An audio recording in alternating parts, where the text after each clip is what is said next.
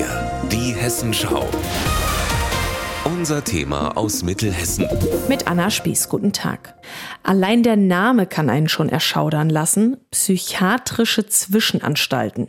Ein Begriff aus der NS-Zeit, der ein weiteres düsteres Kapitel aufmacht, von dem viele bisher noch nie gehört haben.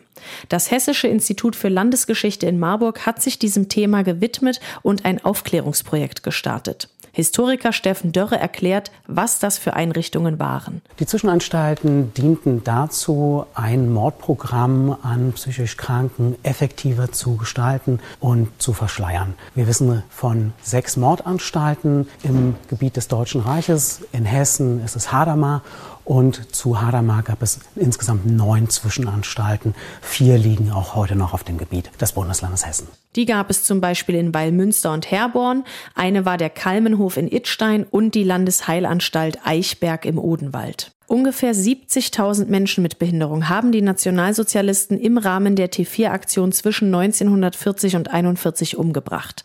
Viele von denen wurden von ihren ursprünglichen Pflegeeinrichtungen in die sogenannten Zwischenanstalten gebracht.